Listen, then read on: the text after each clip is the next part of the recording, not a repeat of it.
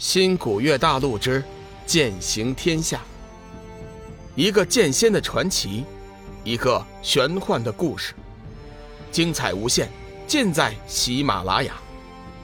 主播刘冲讲故事，欢迎您的订阅。第一百七十六集，大战鬼圣。其实鬼圣今天的举动也是奇怪，若是寻常。鬼圣与人动手，哪有这般废话？直接开打，弄死方止。偏偏遇上这个小魔头，一身神秘，总是让人忍不住想一探究竟。话说回来，龙宇身上确实有很多让人费解的事情。先看他身上龙翔玉、光能剑、生命之灵，还有手腕那做工精细的手镯，每一件不是这世间顶尖的宝贝。就算他是玄冥子和黄极真君的弟子，也不可能有如此富有。再说，玄冥子和黄极真君的底子，鬼圣还是知道一些的。这些东西，他们万万也是没有的。如此一来，龙宇的身份又被蒙上了一层神秘的面纱。难道他真的是传说中上清居士的传人？就在鬼圣放出心中万千疑问的时候。龙宇已经将那些无坚不摧的光能剑气不断的化形成耀眼的光幕，将自己层层包裹在里面。此时的他全身被一层圣洁的光能包裹，看上去虚无缥缈，像是神仙一般，当真是人中龙凤。鬼圣心中爱才之心更增，决定施霹雳手段，叫他知道鬼门法大。看我以黄泉利剑教训于你！说话间，鬼圣的手中已经凝聚出了一把黑色的黄泉利剑。此剑一出，天地顿时变色，半空中乌云密布，周围也是阴风愁云，煞气逼人。五彩火凤感应到了小玉的不适，急忙张开大口，吐出一团五彩琉璃神火，将小玉包裹起来，阻隔了黄泉晦气的侵袭。龙宇大喝一声：“杀！”杀字出口，一道冲天亮芒也杀将了出去。时间仿佛是静止了，天地间一道耀眼的光芒划出一道璀璨而妖异的光芒，照亮了周围。满天的乌云似乎也畏惧那光亮的神威，竟也消失不见了。鬼圣微微皱眉，自己还是小看了龙宇的能耐。不过他并不惊慌。手中的黄泉利剑轻轻一挥，一道黑色剑芒便迎了上去。轰的一声，光能和黑芒撞在了一起，两色剑气互相纠缠拼斗，在半空中散发出了绚烂多姿的光辉。龙宇被巨大的冲击撞得倒飞了出去，好在周围有数道防御，所幸无碍。不过样子就有点狼狈了，头发也有点凌乱。再看鬼圣，依旧是一副气定神闲的样子，身形未动，手中黄泉利剑还是最初的样子，仿佛他亘古以来就未动过一样。第一波的攻击下来，两人强弱一眼便知。鬼圣收起了黄泉利剑，负手而立，笑道：“小子，你的光能剑芒虽然厉害，但是火候尚浅。”你可服气？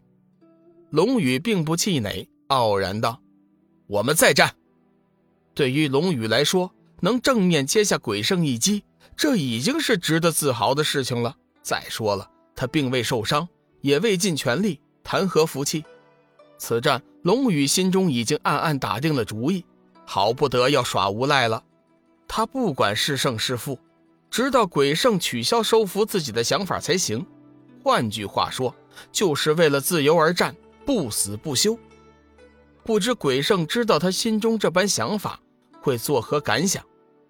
鬼圣冷哼一声，心道：这小子恐怕不是轻易服输的人，等会儿必叫他吃点大亏。龙宇发现，在绝对强大的力量面前，即便是无坚不摧的光能剑，也无多大作为。为今之计。还是要想办法进一步增强光能的威力。日月星斗诀，龙宇决定临阵运转日月星斗诀，吸收那日月星斗之力为己所用。仔细算来，自从离开黄极圣境后，龙宇一直忙于诸事，连修炼也很少。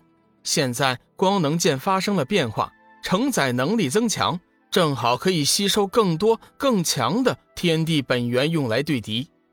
想到这里，龙宇便不动声色地运起了日月星斗诀，在体内模拟了宇宙运行。霎时，天地再次变色，日月俱无光，一袭天地金光从天而降，钻入了龙宇的右臂之中。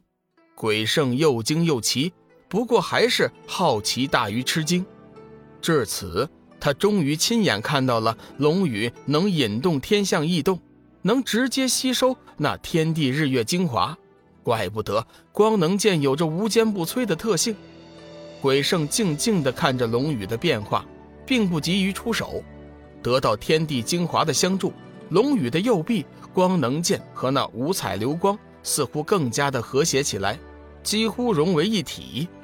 原本无形的光能剑，此时竟然变得如同实质一般，凝聚成一把五彩的光能神剑。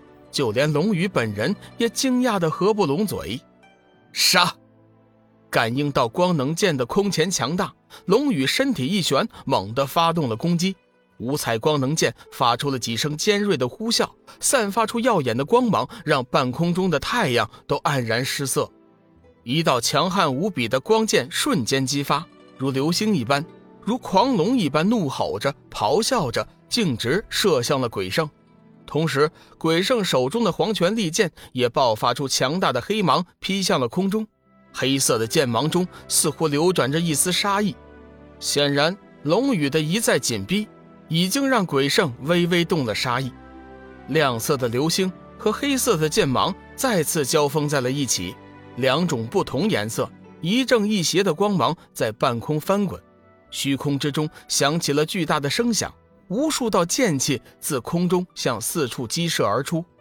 龙宇微微心惊，急忙后退，以生命之灵护住全身；鬼圣则是以黄泉晦气护身。此时。半空中，光能剑和黄泉黑芒终于彻底的粉碎了。巨大的冲击波再次使龙宇倒飞出去，可惜这次并没有上次幸运。黄泉晦气和自己的光能一起击中了龙宇，龙宇只觉得喉咙一阵火热，张口却吐出了一口鲜血。这份力量太过强大了，即便是在生命之灵的防御之下，还是伤了筋脉和内脏。本集已播讲完毕，感谢您的收听。长篇都市小说《农夫先田》已经上架，欢迎订阅。